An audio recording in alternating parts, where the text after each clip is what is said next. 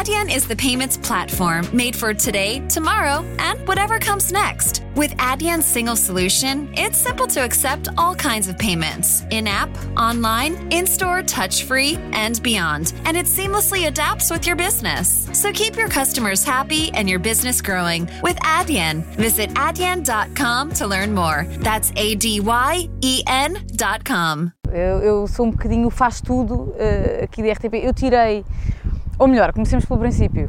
Eu sempre quis ser jornalista desde que era miúda. Há inúmeros vídeos meus a fazer reportagens sobre tudo, sobre pedras, sobre Serra da Estrela, sobre canções, sobre uma série de coisas. Portanto, eu sempre quis ser jornalista e fui para um curso de Ciências da Comunicação da Universidade Nova de Lisboa uh, para ser jornalista. E tirei uh, o minor ou minor de jornalismo. Pelo caminho fui para Erasmus, estive lá até com a Bumba na Fofinha, na mesma altura, fazíamos parte do mesmo grupo de amigos e acabámos por tirar algumas disciplinas também que tinham mais a ver com cinema e televisão e coisas afins. E uh, quando voltei, fui estagiar para a SIC na altura, para a redação da SIC, e quando comecei a fazer algumas peças jornalísticas, um jornalismo muito sério, percebi que não era nada disso uh, e portanto tive que rever uma série de, de, ideias e de pressupostos até que eu tinha sobre o que é que era o jornalismo e o que é que aquilo significava para mim.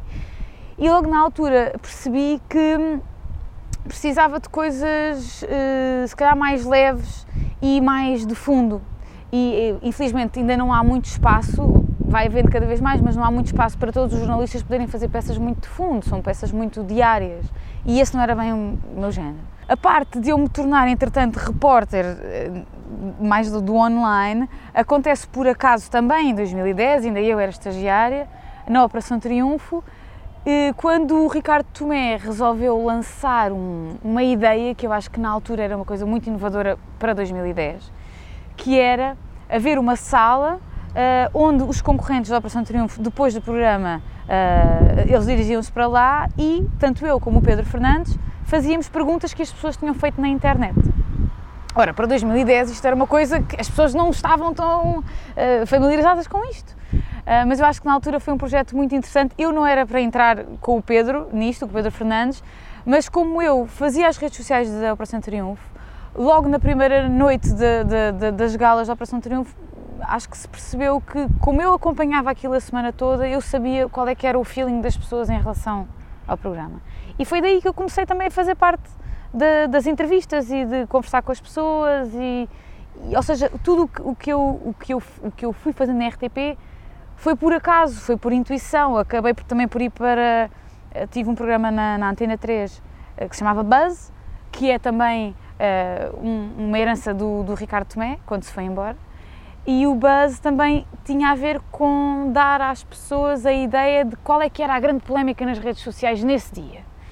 Uh, fiz o buzz durante 4 anos e ao fim de 4 anos uh, achei que o buzz deixava, deixou de fazer sentido porque toda a gente estava a par das polémicas que aconteciam nas redes sociais. A uma certa altura, as redes sociais, se eu comecei lá em 2010 e não estava lá ninguém, passado uns anos estava um bocado crowded até e toda a gente falava sobre as polémicas que aconteciam na, nas redes sociais.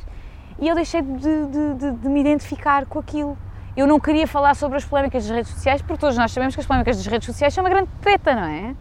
Portanto, se nós vamos continuar a falar sobre elas na rádio e seja onde for, estamos um bocadinho a alimentar algumas conversas que não levam a lado nenhum e que, que, que não são úteis. E então foi por aí que, que o Buzz terminou, pelo menos nesse formato, eu ainda tenho um sonho de retomar o buzz numa altura em que eu, se calhar, tenha mais, mais tempo uh, e fazer uma coisa diferente, mas agora o meu papel passa um bocado por ser Digital Content Manager de algumas, de algumas marcas, como é o Festival da Canção, uh, e também repórter. Tenho também um projeto uh, que consegui levar para a frente aqui na RTP só para o digital e, portanto, é por aí que eu, que eu estou aqui na RTP. Eu acho, eu acho que nós não estamos preparados ainda para uma transformação digital geral, porque eu acho que nós temos que ter consciência do, do, público que é o público português. Todos nós que somos geeks do digital e que percebemos alguma coisa disto, nós somos uma, uma franja muito pequena. A, a, a maior parte da população portuguesa continua a gostar de programas que sempre existiram. Há uma razão eu acho que é bastante simples, uh, para as pessoas gostarem dos reality shows. Porquê que os reality shows estão sempre, têm sempre muitas audiências? Porque a maior parte das pessoas que não vivem nas grandes cidades, que não têm acesso a, a, grandes momentos culturais, que não têm acesso, se calhar, a muitas peças de teatro, a muitos concertos, a, a uma série de, de, de, elementos que nós nas grandes cidades temos, precisam de se entreter. E elas não têm esse entretenimento de uma forma natural. E, portanto, os uh, reality shows são a forma de elas transporem a vida delas para, para vidas dos outros. A parte do digital, uh, que nós vamos desenvolvendo e vamos desenvolvendo conteúdos e vamos atrás daquilo que as pessoas pedem, essas pessoas são, uma, são, são, é um grupo muito restrito ainda, não é uma elite, mas é um grupo restrito. Quando nós pensamos, por exemplo, ehm, que o digital vai dar cabo da televisão e vai dar cabo da rádio, eu não sou muito dessa opinião e, e, e porquê? Não quer dizer que o digital não tenha a força que tem, eh, e que venha a ter cada vez mais força conforme os anos vão passando, ou seja, eu de 2010 até aqui noto uma diferença abismal naquilo que se fazia no digital, nos meios que há agora, nas plataformas, nos, nos equipamentos, há uma diferença abismal. Ainda assim, hum, eu acho que a televisão é muito útil. A televisão e os meios tradicionais são úteis, porque eh, uma coisa que o digital uh, faz por nós, uh, e a questão dos algoritmos é muito importante, é uh, dar-nos só aquilo que nós queremos ver. E eu acho que é muito útil darem-nos coisas que nós não queremos ver. Se eu passar a minha vida no Netflix e vir um documentário sobre o desaparecimento da Maddie, logo a seguir ele vai-me sugerir outro documentário sobre um desaparecimento ou sobre um rapto e eu, e eu vou atrás daquilo e se calhar fico, fico presa naquele assunto. E eu acho que o que os meios tradicionais nos dão, a televisão generalista, eh, nomeadamente, e, e, e a rádio, é darem-nos coisas que nós não estamos à espera. É preciso que isso exista, o infotainment que as televisões generalistas às vezes nos dão, é necessário que exista, porque senão nós começamos a ter uma visão muito afunilada do mundo. E, e eu acho que o digital tem as melhores intenções, mas o digital também é um negócio.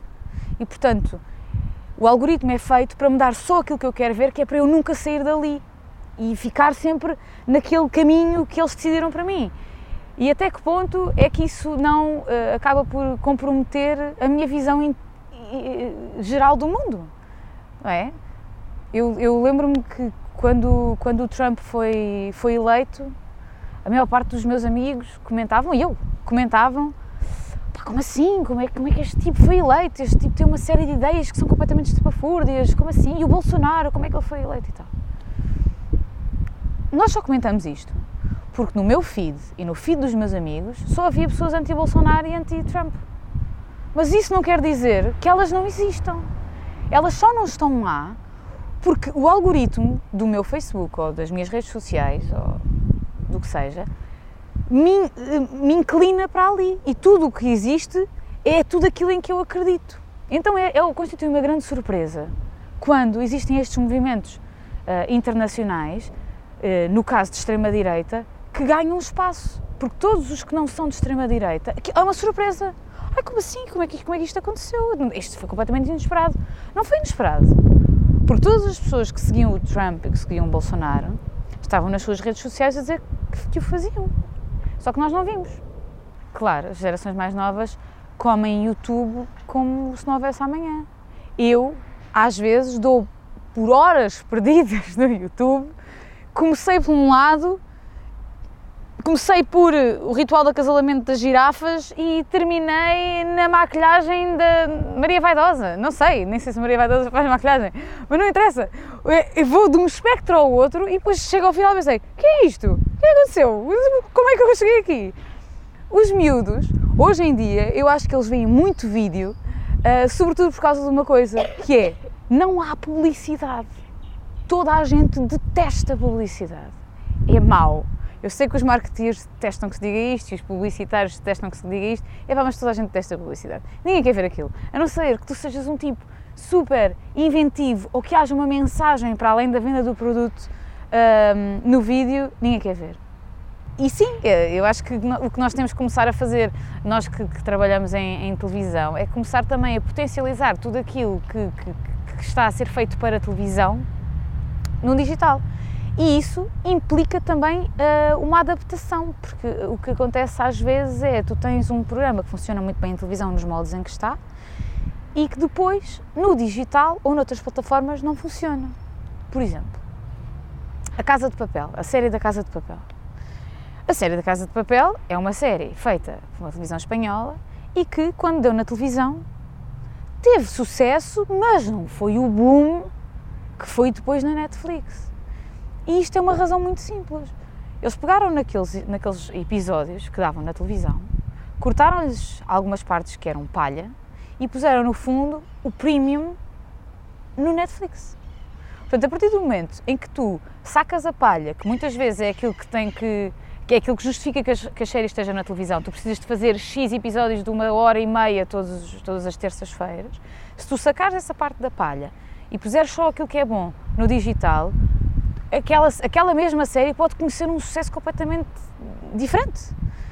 E eu acho que às vezes falta isso, que é, nós fazemos uma série e é só para televisão, e então tudo o que eh, depois vem para o digital vem por favor, portanto não houve uma tentativa de, de, denunciação daquilo, daquele conteúdo, vem por favor e vem exatamente como estava na televisão. E às vezes não funciona. E vice-versa. Há conteúdos que funcionam no digital que eu não sei como é que vão funcionar na televisão. Estou-me a lembrar, por exemplo, da Casa do Cais. A Casa do Cais funciona muito bem no digital, funciona muito bem no YouTube, porque o core de toda, toda a gente que participa naquilo é o YouTube e é o digital. E eu acho que eh, é o sítio onde eles moram e, e, e possivelmente é o sítio mais confortável onde eles vão estar. E até que ponto é que a Casa do Cais terá o mesmo impacto depois se passada para, um, para a televisão? Se calhar também tinha que haver alguma adaptação. Uh, e portanto eu acho que tem que haver aqui uma, uma, uma perspectiva de união entre, estes, entre estas plataformas digitais e, e, a televisão, uh, no caso, uh, para que depois estes conteúdos que são bons possam viver de maneiras diferentes, mas, mas atuais e, e, e, com sucesso nas duas plataformas. Para quê? Para chegar aos miúdos que já não saem do YouTube, não é? E para chegar aos pais que ainda não acreditam muito no YouTube e até curtem sentar-se à televisão e, e, pôr no canal 1, no canal 2 ou no canal 3 ou, ou 4. Portanto, temos que, temos que pensar nestas duas coisas. Eu acho que nós não podemos pensar que o público é um uh, e que Uh, a malta agora ainda é um bocado velha, ainda vê televisão, mas depois esta malta vai ficar, não, esses é que vão ser super cool e portanto vão só ver coisas no digital. Eu acho que não. Eu acho que não. Acho que não somos, não somos tantos hipsters assim ainda em Portugal para que isso, para que isso se mantenha dessa maneira. Eu, eu, eu nunca tive muito, muita relação com a rádio até ir fazer o buzz. Uh, e conforme o tempo passa, e agora fiz também umas coisas para a Antena 1 quando foi do Festival da Canção, um, vou gostando cada vez mais da rádio. A rádio, eh, a rádio despressiona as pessoas. Quando tu estás à frente de uma câmara, tens de ter cuidado como é que te sentas, onde é que as tuas mãos vão, se as tuas mãos vão muito para a tua cara, uh, se estás maquilhado, se não estás maquilhado, se estás penteado e tal. Há assim uma série de coisas com as quais tu te vais preocupando.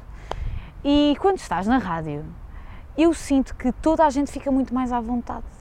Tu que estás, estás a dirigir e as pessoas que estão a falar contigo porque elas podem estar um bocado tortas, podem estar. Eh, tu podes ser um jornalista muito a sério na rádio e teres eh, meias dos fantasminhas, ninguém está a ver, não é? Portanto, é, é, é bom. Depois, conforme nós fomos andando para a frente, a rádio tem perdido um bocado isso, não é? De repente, de repente há caras da rádio que já estão na televisão, que têm canais de YouTube, uh, porque decidiram ter. Eu acho muito interessante a rádio ter assumido que pode estar no digital. A rádio não quer estar na televisão, a rádio quer estar no digital. E eu acho muito bem, porque eu acho que, que se nós começarmos todos a convergir para o mesmo sítio, vamos dar todos ao mesmo sítio. E, e, isso faz com que não haja grande diversidade. Uh, há uma coisa agora que cá se tem tentado desenvolver, a que chamam Visual Radio, e eu, se queres que eu te seja muito sincera, não percebo. Não percebo muito esta questão da Visual Radio, porquê? Nós tivemos um programa que era o Toca a Todos, foi uma coisa muito, muito interessante que se fez cá, que uh, fez com que o Diogo Beja, a Ana Galvão e a Joana Marques fossem, durante acho que foi três dias, para o Terreiro do Passo. Viviam numa casa e fizeram emissões de rádio na altura. E aquilo, no fundo, depois havia doações e, e as doações iam eh, para uma causa. Eu acho que isso fez Visual Radio, que tu criaste um mundo uh, diferente para aquelas pessoas que faziam rádio e elas estavam a ser gravadas e podiam ser visitadas pelas pessoas que estavam no terreiro do passo. Isso para mim faz sentido. O que para mim não faz sentido é tu montares um estúdio de televisão, um, as pessoas vestirem-se e maquilharem-se, como se estivessem na televisão, mas depois estarem a transmitir para a rádio e estarem a ser filmadas para passar na internet. Isso não faz sentido para mim, porque isso distorce o conceito da rádio. O tal conceito que eu te dizia das pessoas estarem à vontade, estarem à volta de uma mesa, estarem com as, com as meias dos fantasmas uh, e estarem relaxadas, perde-se quando tu montas todo um esquema que se assemelha muito à televisão. Concordo sim com tu teres malta que está a fazer um programa de rádio e estás a filmar o, o programa de rádio. O que nos leva a uma coisa muito antiga chamada Howard Stern que fazia isto há canos, não é? Nem sei, eu lembro de ver isto, sei lá, na SIC Radical, não é? Portanto, era uma coisa, isto é super antigo. E aquilo fazia sentido. Aquilo era Howard Stern, que tinha um freak show, não é? E então levava lá os freaks que estavam na rádio, só que tu podias ver aquilo que ele estava gravado e podias ver os freaks todos, aquilo era super bizarro, mas era super interessante, finalmente tu conseguias ver a malta bizarra que lá ia. E, ele continuava a fazer um programa de rádio, aquilo era um programa de rádio, e as malta entrava e saía. E isso para mim faz sentido, que é tu poderes espreitar um programa de rádio. Faz sentido. É isso que para mim faz sentido. E é isso, e é por aí que eu acho que a rádio tem que ir. É, mantenham uh, a gênese da rádio, mantenham esse lado informal da rádio, mantenham a malta toda descabelada às 7 da manhã, porque a malta acabou de acordar e está a fazer um programa às 7 da manhã, tá bom? Quanto mais tu, quanto mais natural, quanto mais real tu fores, mais as pessoas vão gostar. E é por isso que depois, voltamos ao início, porque é que as pessoas gostam de reality shows. Quanto mais aquilo for verdade, mais as pessoas vão gostar. Portanto, a rádio deve ir por aí. Uh, o jornal, eu acho que o, o, jornal de facto tem perdido muito, muito terreno e tenho muita pena porque acho que é uma coisa que, que, que é um bocado kits eu, eu, tenho pena, mas também não posso ser hipócrita, eu não compro jornais, não é? Eu, eu vejo tudo na internet. E eu acho que o que se devia fazer, uh, os jornalistas que sempre fizeram uh, jornalismo escrito, podem fazê-lo, e bem, no online, e podem fazê-lo melhor ainda. Tu tens uma série de coisas novas, tu agora podes adicionar, podes fazer infografias super giras, podes fazer artigos de fundo que vão buscar fotografias de arquivo aqui e ali, podes fazer uh, galerias, podes fazer uma série de coisas super giras que vão potenciar aquilo que tu queres passar, vão potenciar a notícia que tu estás a escrever e a forma como as pessoas depois a vão partilhar. Acho que os jornalistas eh, podiam ter mais formação nestas novas ferramentas que podem usar para melhorar as notícias que estão a fazer. Há muito bom jornalismo a ser feito, só que no digital tu tens muito menos tempo para agarrar as pessoas. Portanto, quando, assim que lançares um artigo, aquilo tem que ser apelativo as pessoas não vão comprar o jornal, mas se calhar vão ver o teu artigo e o que conta é o tempo de retenção que tu uh, consegues das pessoas no teu artigo. Portanto, se os jornalistas tiverem acesso a cada vez mais ferramentas, melhores ferramentas para passarem a mensagem, talvez não se perca o jornalismo escrito, não será jornalismo em papel, se calhar, mas será ainda assim bom jornalismo. Até que ponto é que muitas das opiniões que são escritas nos, nos uh, sites não são polémicas, para gerarem buzz. Até que ponto é que aquelas pessoas acreditam mesmo naquele, naquela visão extrema, seja lá do que for? Os sites precisam de fazer dinheiro, eu percebo. Uh, mas até que ponto é isso, não é? Às vezes uma pessoa está a partilhar uma notícia e estás a pensar, estou a partilhar isto? Porquê? Será que este tipo acredita mesmo nisto? Ah, eu tenho fé no jornalismo. Ah, tenho. Eu acho, eu acho há muita ansiedade agora. Tudo é uma ansiedade. Tudo é para ontem, por isso é que toda a gente. Por isso é que há muita gente a, a publicar notícias sem confirmar nada e depois a fazer desmentidos. Porque quando tu publicas uma notícia, aquilo está errado e depois publicas outra, no fundo são dois cliques, não é? Eu cliquei para ver e depois cliquei para ver o desmentido. Portanto, olha, não se perdeu nada. Se isto é jornalismo de qualidade, não é grande coisa, não é? Mas eu não acho que isso seja propriamente culpa do, do, do, dos jornalistas. Eu acredito que há bons jornalistas. Eu acredito é que esta ansiedade de tu queres publicar tudo primeiro do que toda a gente faz com que as pessoas se precipitem. Eu às vezes sinto isso, eu não sou jornalista.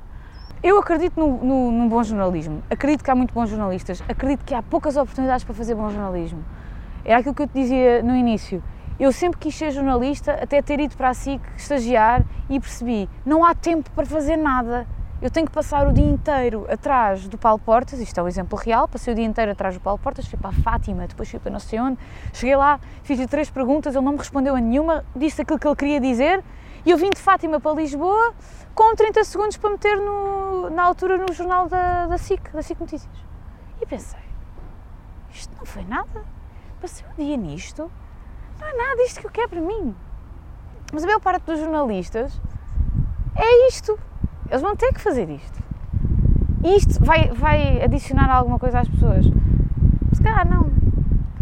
Mas eu também acho que se calhar nós temos que mudar algum, algumas, alguns eh, blocos noticiosos e a forma como nós apresentamos as notícias às pessoas. Nós temos, isto se calhar funciona para a informação e para o entretenimento, nós temos programas demasiado longos, os nossos telejornais são demasiado longos, os nossos programas de talentos são demasiado longos, é tudo muito longo, porque tu, quanto mais longo uh, fizeres cada programa, menos dinheiro vais gastar na grelha, não é? Porque, no fundo, estás a otimizar o dinheiro. Pelo mesmo dinheiro, tu fazes mais. Tu, se tivesses um bloco informativo só de política, só de desporto, só de cultura, eu sabia que ia ver só a parte da cultura, ia ver só a parte desportiva, ia ver. Percebes? Como nós temos telejornais tão longos, tens que encher tanto tempo. No fundo, quanto mais volume de coisas tu tiveres para lá pôr, melhor. Só que isto não é positivo. Não é? Tu, em vez de. Tu, se calhar, só tinhas três notícias boas para dar hoje, depois tens de preencher uma hora e meia. E eu, pá, e vais ter que preencher uma hora e meia, custa o que custar. Portanto, se calhar, os antigamente é que tinham razão tu, quando, quando acabava quando acabava o dia, acabava-se a televisão, eles diziam, caros telespectadores, a televisão fechou por hoje, amanhã há mais. Se calhar era isso. E a malta pensava nessa altura, vou dormir. Pronto, está feito. Quer dizer, é muito mais simples. Agora esta coisa de ser infinito, digital é infinito, a televisão é infinita, a rádio é infinita, está sempre, qualquer coisa está sempre a dar. Está sempre a dar. Precisamos que as coisas estejam sempre a dar? Eu acho que não. Juro-te, eu acho que não. Uh, se houvesse menos ansiedade, havia melhor conteúdo. Falta é tempo para haver menos ansiedade. Olha, eu estive a dar aulas agora uh, ao primeiro ano de um curso de bacharelato no ISEC, Lisboa.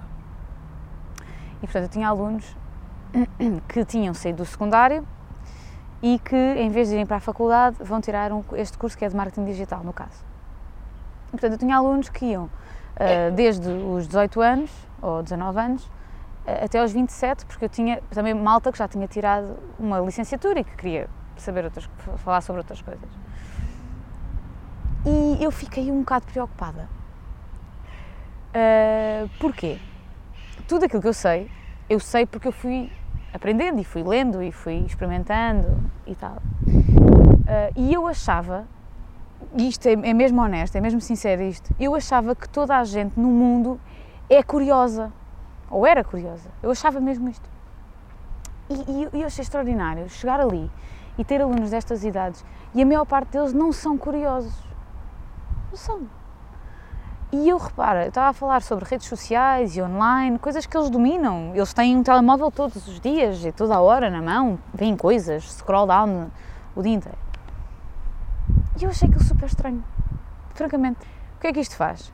Faz com que os próprios professores não, não, não sejam curiosos. E os professores que se levantam todos os dias e que vão dar aulas uh, e chegam lá e a turma não quer saber, não tem questões, não tem inquietações, não tem nada. Os professores chegam lá e depois de inventarem tantas coisas diferentes e de terem zero de retorno nesse aspecto de, da curiosidade, se calhar também perdem um bocado a vontade. Isto não devia ser assim, não é?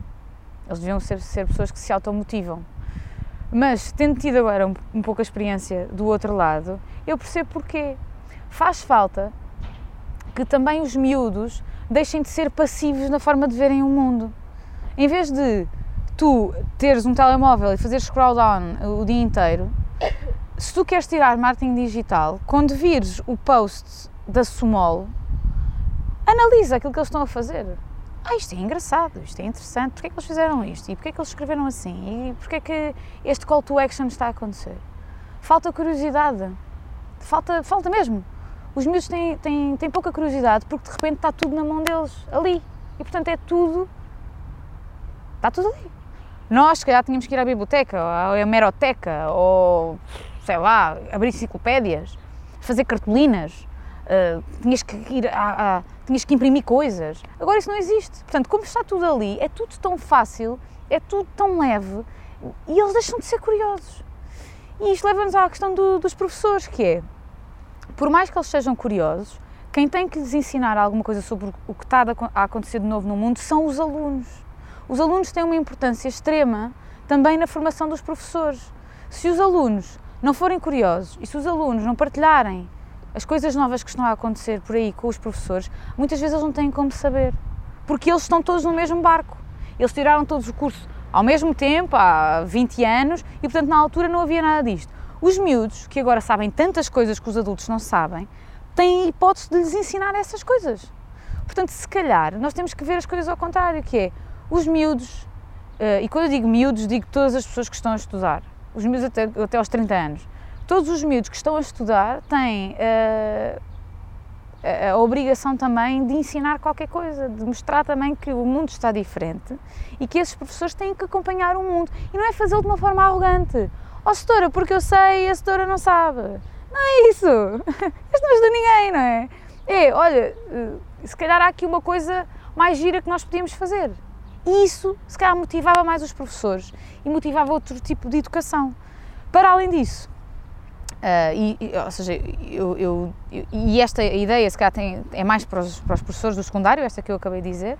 Os professores já da, das academias, das universidades e das faculdades, eu considero que não há grande desculpa uh, continuarem a entregar trabalhos escritos à máquina. Eu tirei o meu curso, eu tirei a minha, a minha licenciatura em 2008, já havia computadores, e, no entanto, eu tinha uh, testes que eram, tinham sido escritos à máquina. Tu és professor e uh, a academia tem que se continuar a reinventar. Porque não me interessa nada como é que o jornalismo se fazia há 30 anos. Já não se faz assim. Faz-se de outra maneira. E se tu estás a dar uma cadeira de jornalismo, tens que saber qual é o tipo de jornalismo que se faz agora. Que não tem que ser jornalismo de cordel não tem que ser, eh, olha, como essa questão de, de, jornalismo só de CMTV, jornalismo só de. Não tem que ser assim. Mas tem que ser um jornalismo aplicado ao jornalismo e à atualidade que existe agora. Por isso, acho que isto é uma responsabilidade de parte a parte. Do lado do, do, secundário e dos cursos que não são universitários, acho que é uma responsabilidade dos alunos ensinarem melhor os professores, porque os professores do secundário não têm grande, grande uh, espaço de manobra, têm manuais e têm que seguir os manuais e têm que dar aquela matéria, mas podem dá-la de outra forma e os, e os alunos podem ensiná-los a dar aquilo de uma forma mais apelativa.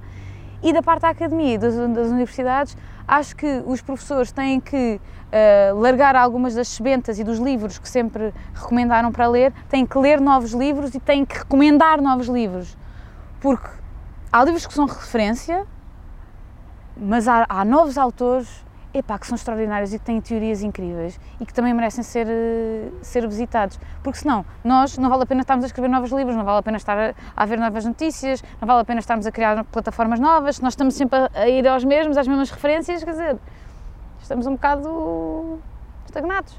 E não é isso.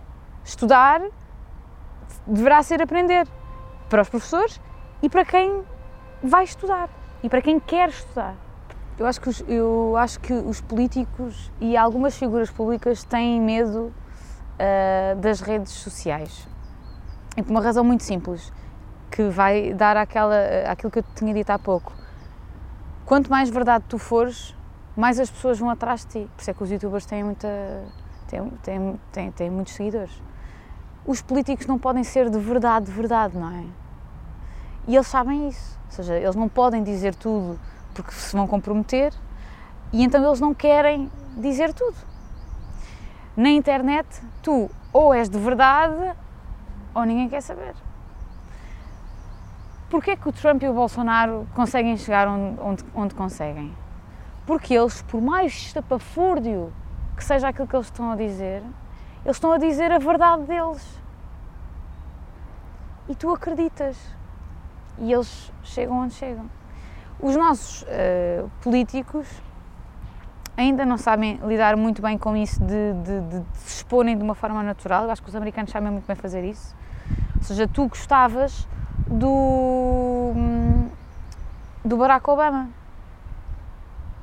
Gostavas do Barack Obama. Era relatable.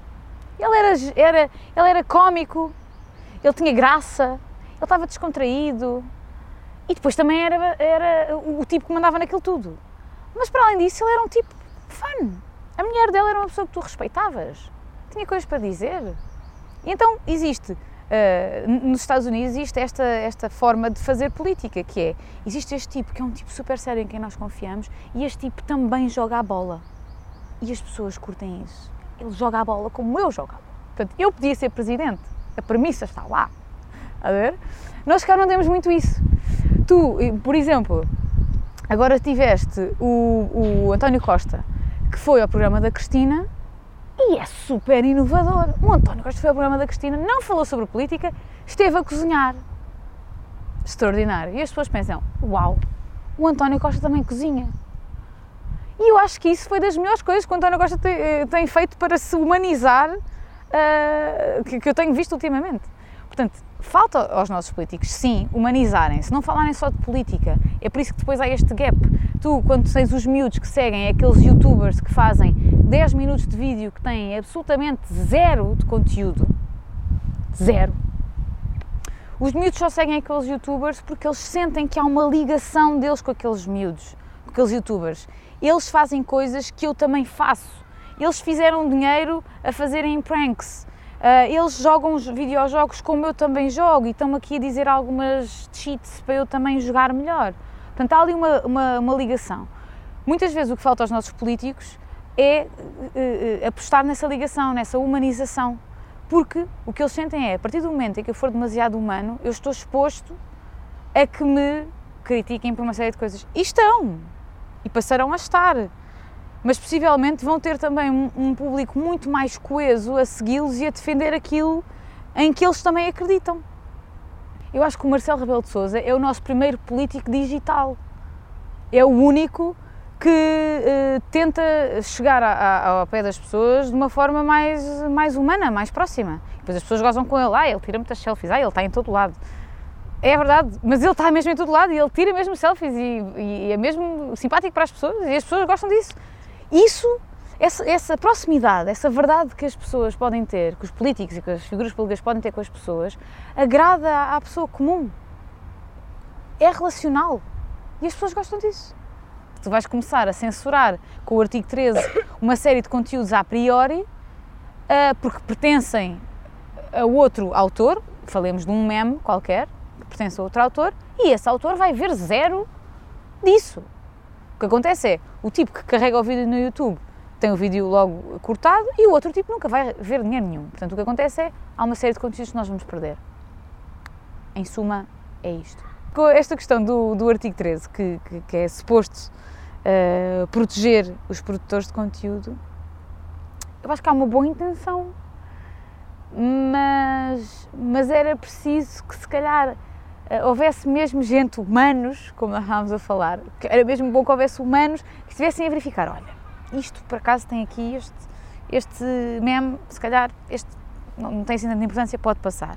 Problema, a cada minuto no YouTube são carregados bilhões de segundos de vídeo, portanto, não era possível.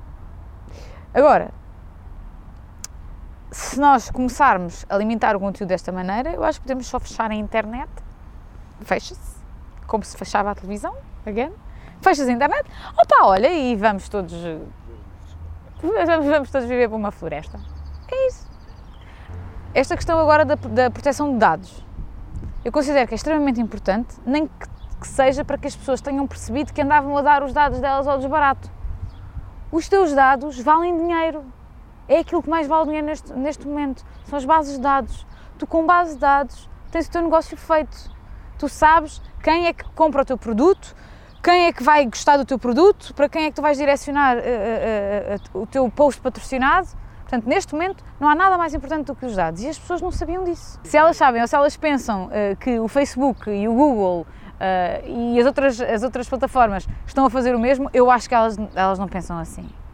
Elas pensam que para me inscrever nesta rede social tenho que pôr aqui o meu nome e tenho que pôr o meu e-mail e pronto. E, e é para participar. Estou a participar, tenho que pôr isto. Eu de cada vez que saco uma aplicação e que a quero experimentar, fico danada porque pedem sempre os teus dados. Antes, eu não consigo ver nada da aplicação sem pôr lá os meus dados. Então lá vou eu pôr os meus dados numa aplicação onde eu não quero que os meus dados estejam, para conseguir ver o que é que tem a app e entro na app e depois penso assim, eh, não tinha interesse nenhum, saio, mas entretanto já dei os meus dados, né? ele já tem alguma informação sobre mim. Tanto que, por exemplo, os posts patrocinados, para mim, não são nada de roupa nem coisas afins. São só apps de edição de vídeo, edição de imagem, uh, brincadeiras para fazer posts na, na, nas redes sociais, é só, só, isso. E o que tu pensas é, eles estão-me a ver.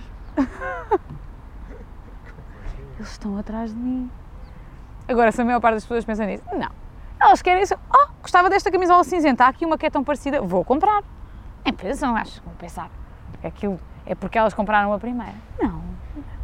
Mas tu leste e aceitaste os termos e condições. Aceitaste os termos e condições e agora ficas ali para sempre. Para sempre. Uma vez, olha, primeira, eu lembro perfeitamente do primeiro contacto que eu tive com isso foi. Eu estava a trocar e-mails no Gmail com uma amiga minha trabalha na Chico. E ela estava a falar não sei o que da Chico. Eu não tenho filhos, ela também não. Ela estava a falar da Chico. De repente, durante todo esse dia, todos os anúncios que me apareciam era de biberões, uh, era de chupetas, era de baby grows, era de. Eu pensei, mas porquê que eu estou. E depois pensei, se calhar é porque estou naquela idade em que é suposto ser mãe, se calhar é disto. Mas depois aquilo passou, portanto não foi disso. Foi mesmo eu a falar com ela. Ela falava, olha, aqui na Chica acontece isto, aquilo, aquilo outro. É isso, é isso. Entretanto, o que é que me aparece? Vestidos de noiva. Porquê? Estás naquela idade, tens de casar. Portanto, vestidos de noiva, vestidos. E tu mesmo não gostas de vestidos de noiva, há de haver um dia, mas assim, opá, já que estou aqui. Para já, eu detesto esses jargões todos dos machine learning, data mining, não sei o quê, não me identifico nada com isso. O que eu me preocupo é Será que vai haver um dia em que tu já não consegues sequer ter a tua própria opinião sobre as coisas? Eu, se calhar, quero ir ver todos os vestidos de noiva que existem em todas as lojas de Lisboa até chegar àquele vestido que eu quero. Calhar, eu curto mesmo é estar a fazer compras. E agora dão-me tudo, é, dão-te o final da história. Tu já não tens que ler a história toda, dão-te o final da história. E por isso é que eu acho que isto depois eh, acaba por se, hum, se refletir nos miúdos de 20 anos, como eu apanhei no curso, que chegam lá e têm zero de opinião para mudar. Porquê? Porque ninguém lhes pede. Ninguém lhes pediu a opinião deles. Eles não sabem o que é que acham. O que é que acham sobre esta campanha? Não sabem porquê. Não, tive, não têm que pensar sobre isso. Porque quando lhes dão as campanhas, estão direcionadas para eles. Quando lhes dão as coisas para comprar e para vestir, está tudo direcionado.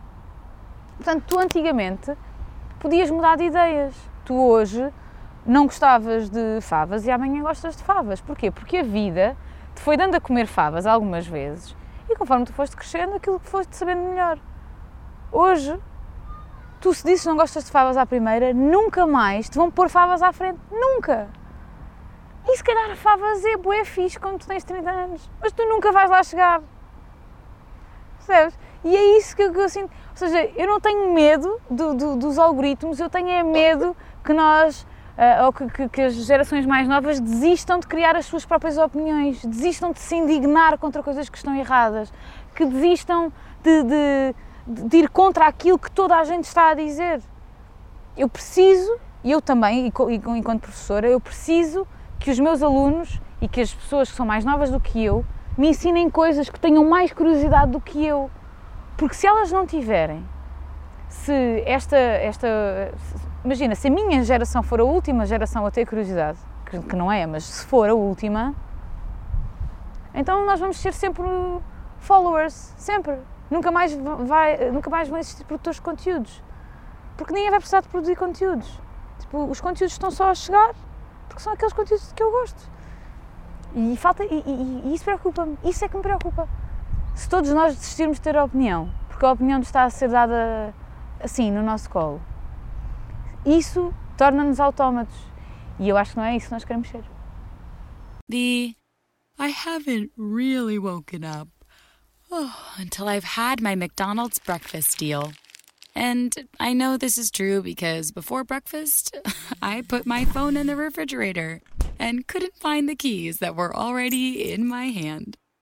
Nothing gets the morning going like the first sip of an iced coffee. Get any size and any flavor for 99 cents until 11 a.m. Price and participation may vary. Ba-da-ba-ba-ba. McDonald's. I'm loving it. And we're back with breaking news. Coke Zero Sugar might be the best Coke ever. That's right, Jim. Make sure. Jim. Ooh, yes, this tastes like the best Coke ever to me. We're on the air. I need to try it first. With zero sugar and refreshingly delicious, is Coca Cola Zero Sugar the best Coke ever? Pick up a half liter six pack from your local giant today.